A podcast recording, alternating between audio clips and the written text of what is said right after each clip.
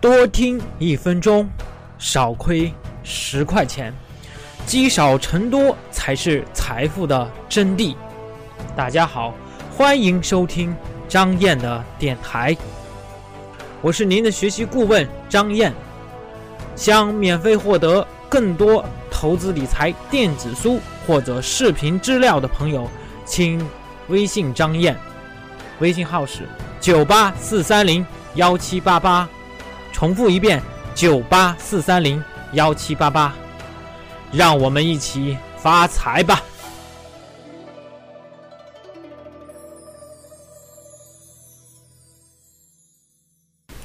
在我们的听众朋友当中呢，我相信肯定有很多人都用华为的手机，而且呢，华为这个公司的话一直是备受关注的。啊，因为现在已经是国际化的大公司，那么很多人都关注它，但是只是关注的话，那你可能看到的只是表面的现象。不知道大家有没有看过华为的年报呢？啊，虽然说华为没有上市，啊，没有进入 A 股或者是进到其他股股票市场，但是华为公司啊，它的官网上是可以看到它的年报的，它每年都会把自己的年报发布上去。那么大家就有空的时候，哎，可以拿出来研究研究，看一看这家牛叉的公司它到底有哪些不一样的地方呢？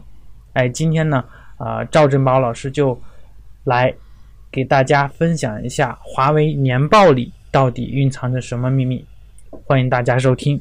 啊，如果说大家有投资理财相关的问题，哎，可以加张岩老师的微信：九八四三零幺七八八。最近呢，华为发布了它的年报，里面有很多有意思的数据，给大家做个分享。首先呢，大家知道华为不是一个上市公司，它是个非上市公司。按正常情况下，它不用面向公众发布它的这个年报，但是呢，华为发了啊很详细的年报，所以这个地方呢，我们应该给华为点赞。为什么呢？华为对自己高标准、严要求啊。他面向公众告诉公众，我会像一个上市公司一样去公众公司一样去要求我自己，虽然我没有上市，这是第一点。第二，我们看一下最核心的几个数字，华为去年二零一六年的收入是多少钱呢？各位，五千两百一十六个亿，哇，一年的销售收入五千多个亿，大家算一算，一天的收入是多少？一天的收入十多个亿呀。这在中国有这样的企业吗？大家想一想，可能除了金融机构的财务算法啊，但是金融机构也没有人家这么好的营业收入啊。五千两百一十六个亿的收入当中，有两千九百零六亿，大概占到百分之五十五点七，是做的通信行业的运营商的生意；有四百零七个亿，占到百分之七点八，是做的企业端的生意。我再给大家普及一下，华为主要是三个业务模块。第一个模块就是面向运营商，移动、联通啊等等，大家知道卖运营设备这种的，这是它的主营业务。还有一块呢是有面向企业的，大家知道企业端的什么路由器啊，企业端的一些设备啊。还有一大块就是类似于华为手机、华为手表这种个人业务，叫消费业务。消费业务最大的就是手机，手机业务卖了多少钱呢？一千七百九十八个亿，将近一千八百个亿，占到它的业务的多少呢？百分之三十四点五。所以通过它的三大模块，大家可以看得出来。对它的收入来说，第一大模块还是占的比例比较高的，就是运营商业务。但是它的消费业务增长非常快。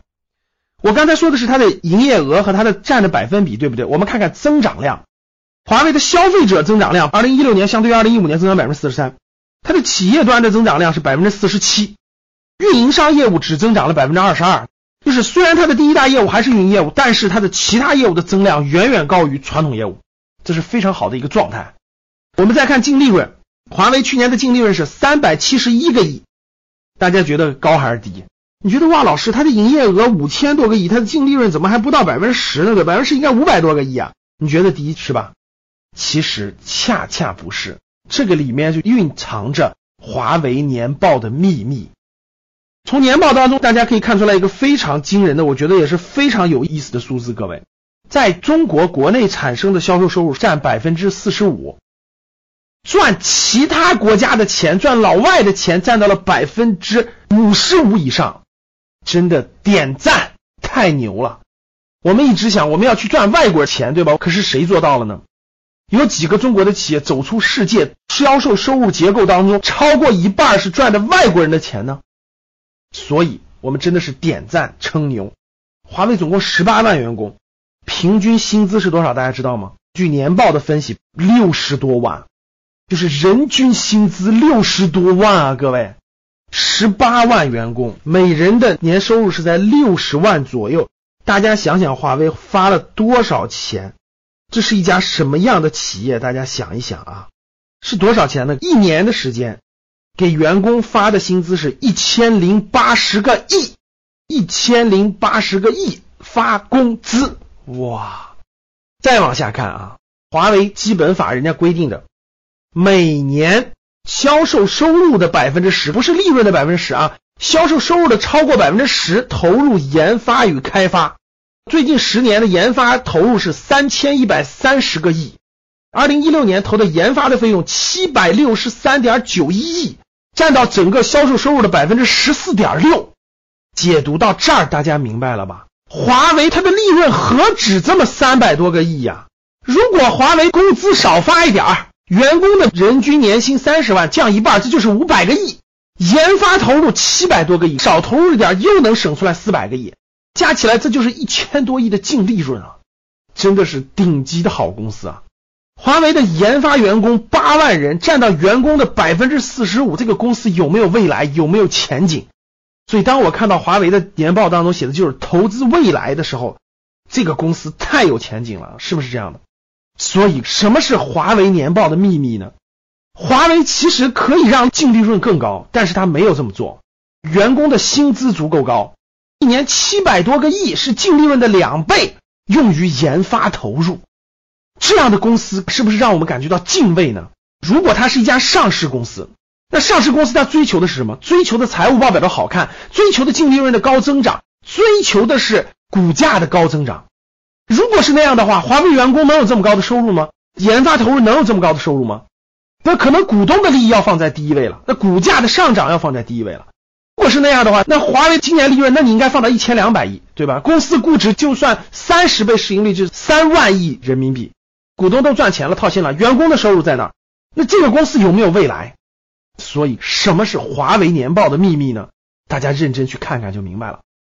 真的是为这样的公司远大的目标、远大的前景格局点赞。华为的年报呢，有非常精美的阅读版，大家通过格局商学的公众号。输入“华为”两个字，就可以看到华为的年报的精华版。通过研究华为的年报，你将会学会阅读公司的年报。未来看上市公司年报也会对你有极大的帮助。所以大家在公众号后台回复“华为”两个字。好的，通过今天的课程，我相信大家对上市公司还是非上市公司、公众公司还是一定要是上市公司有了更深刻的理解，对吧？好的，感谢大家。欢迎大家与我们互动，欢迎大家分享朋友圈，谢谢大家。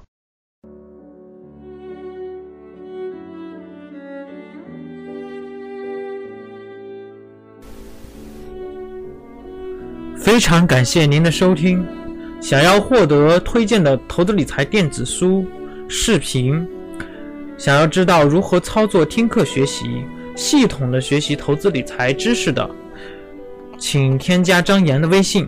微信号是九八四三零幺七八八，或者可以在节目的简介处扫描二维码。如果您是第一次听到咱们这个电台，您可以点击节目右下角的订阅字样，有新的节目将会第一时间通知到您的电台 App，以免以后找不到了。如果您有喜欢的节目，欢迎转发分享到您的朋友圈。感谢您的支持和鼓励，我在微信等你哦。